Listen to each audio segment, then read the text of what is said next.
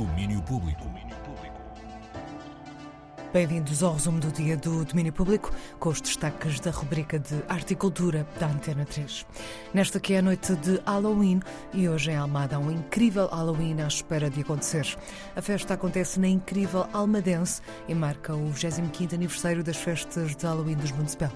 E de onde vem este interesse pela Noite das Bruxas? Para nós o Halloween é o tudo em um. É o nosso carnaval, é o nosso Natal, é mais uma celebração que inclui todas as eh, sensibilidades afetas ao mundo dos municipal, todos os freaks, todas as pessoas que gostam de se mascarar, de se vestir, de coisas que provavelmente não serão eh, ou não estarão na ordem do dia do Portugal conservador.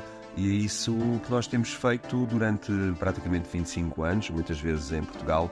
É uma noite onde toda a gente é bem acolhida, independentemente se vier vestida de diabo, de diaba, vampiro, de vampira, de Catrina, de Catrino. É essa a nossa festa, é essa a nossa inclusão, é essa a nossa mensagem. Os Municipal regressa à mítica sala incrível Almadense para celebrar o 25º aniversário das suas festas de Halloween.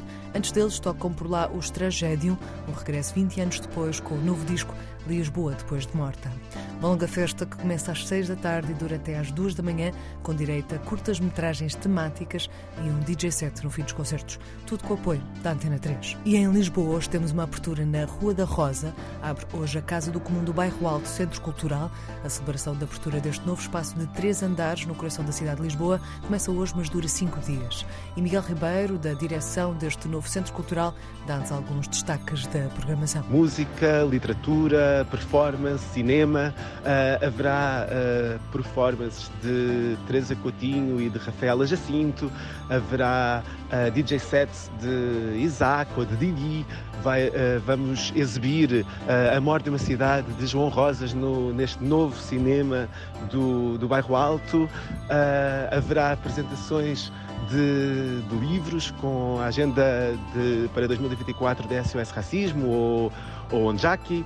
Uh, haverá, portanto, haverá aqui, ao longo destes dias, uma, uma oferta de programação uh, intensa. Destaques da programação da abertura da Casa do Comum do Bairro Alto Centro Cultural.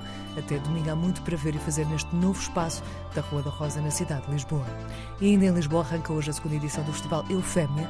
Elsa Mauridio Childs faz parte do grupo Eufémia e fala-nos da proposta do festival. Começo desde logo por destacar Sanara Rocha, que nos traz uma formação de dois dias que vai desembocar na palestra ritual entre pele, sangue e ossos. Destaco também as peças de Ana Correia e de Ana Wolff. Destaco os concertos do fim de semana, de Rosana Peixoto no sábado e o concerto de encerramento com Fado Bicha. Destaco, como é óbvio, a peça com o título provocador Exercício para Performers Medíocres Tita Maravilha. E destaco também performance Corpo na Trouxa de Shahad Wadi, a ativista, académica e artista palestiniana e também a palestra performance de André Testeiro e Laura Falésia Palavras que me servem, uma palestra performance sobre linguagem inclusiva. As propostas de abertura do Festival Eufémia a partir das 8 da noite no auditório da Biblioteca de Marvila. Este ano o tema é Perspectivas de Género e Identidades em Cena. É a segunda edição do festival que acontece também no Auditório Camões e no Mercado de Culturas em Arroios. Acontece até dia 5 de novembro. E lá fora, concerto de Brian Eno ontem à noite no Royal Festival Hall de Londres. Apesar de tudo, há formas de ter uma ideia do que por lá se passou e é o que fazemos de seguida com a ajuda do Rui Miguel Abreu, que esteve por lá. Ele fala de um concerto especial e, em particular, da mensagem que Brian Eno passou ao público antes do Encore.